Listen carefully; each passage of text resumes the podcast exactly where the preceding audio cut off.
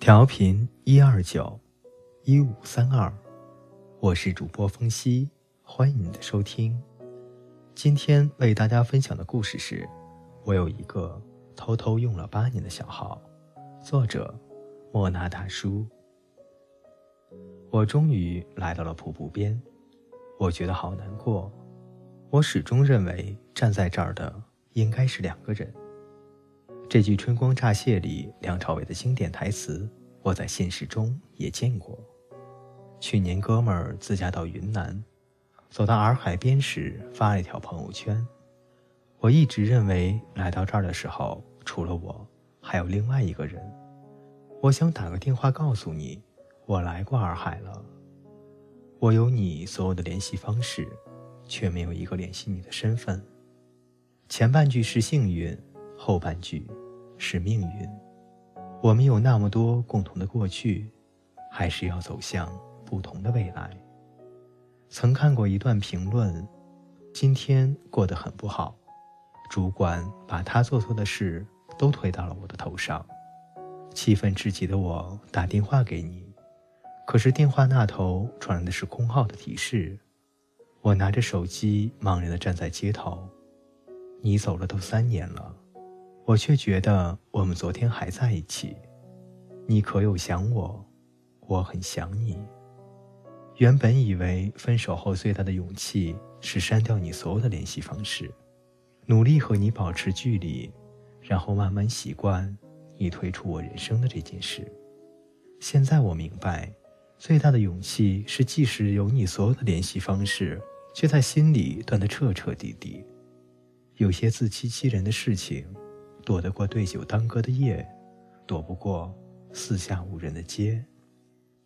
有些人经不住思念的煎熬，电话拨过去已经是空号，于是决定忘记。有些人把记忆和思念打包，寄到手机号里，然后删掉。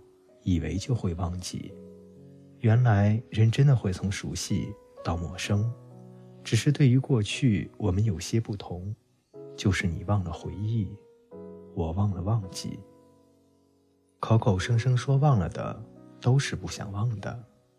朋友有一个分手两年的前任，我们聊天的时候不小心提到了几次他的前任，他总是一副轻松自在的样子说。我又不介意，我早把他忘了。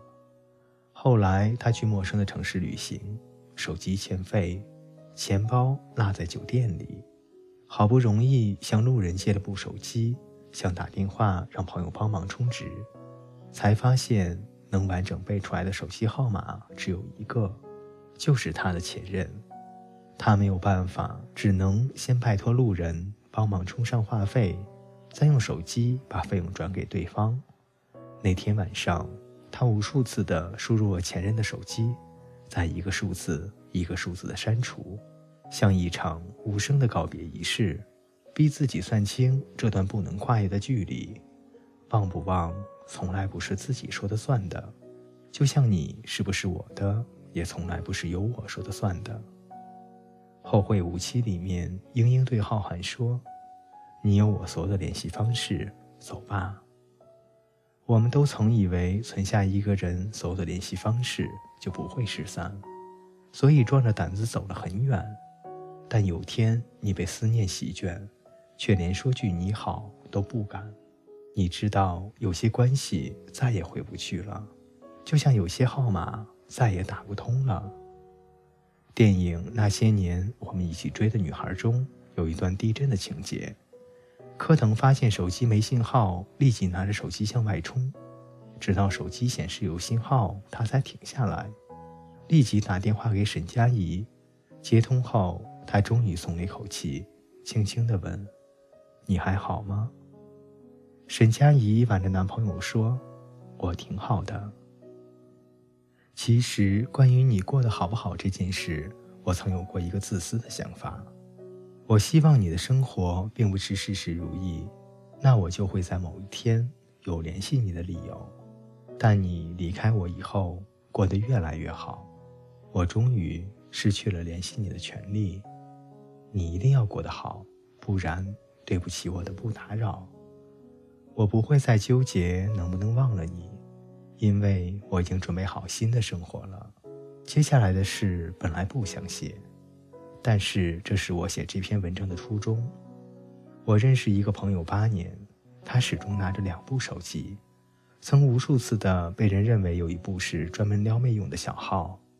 这两天聚会，我随口问他：“你怎么这么奇怪？都有 iPhone 八了，为什么还留着又老又旧的 iPhone 三？还能用吗？”他喝了口酒说：“这是八年前我和前女友的情侣机，号一直没有变过。”我和他分手的时候承诺过，你可以把这个号码当幺幺零来用，不论什么时候打过来，我都会接。他常用的手机睡觉时是静音的，但这部手机响铃和震动却双双的开启。我问他想过吗？从来没想过，但我应该高兴，说明他过得很好。今天的故事就分享到这里。如果您喜欢，欢迎您点赞、转发、评论。你们的支持是我最大的动力。我们下期再见。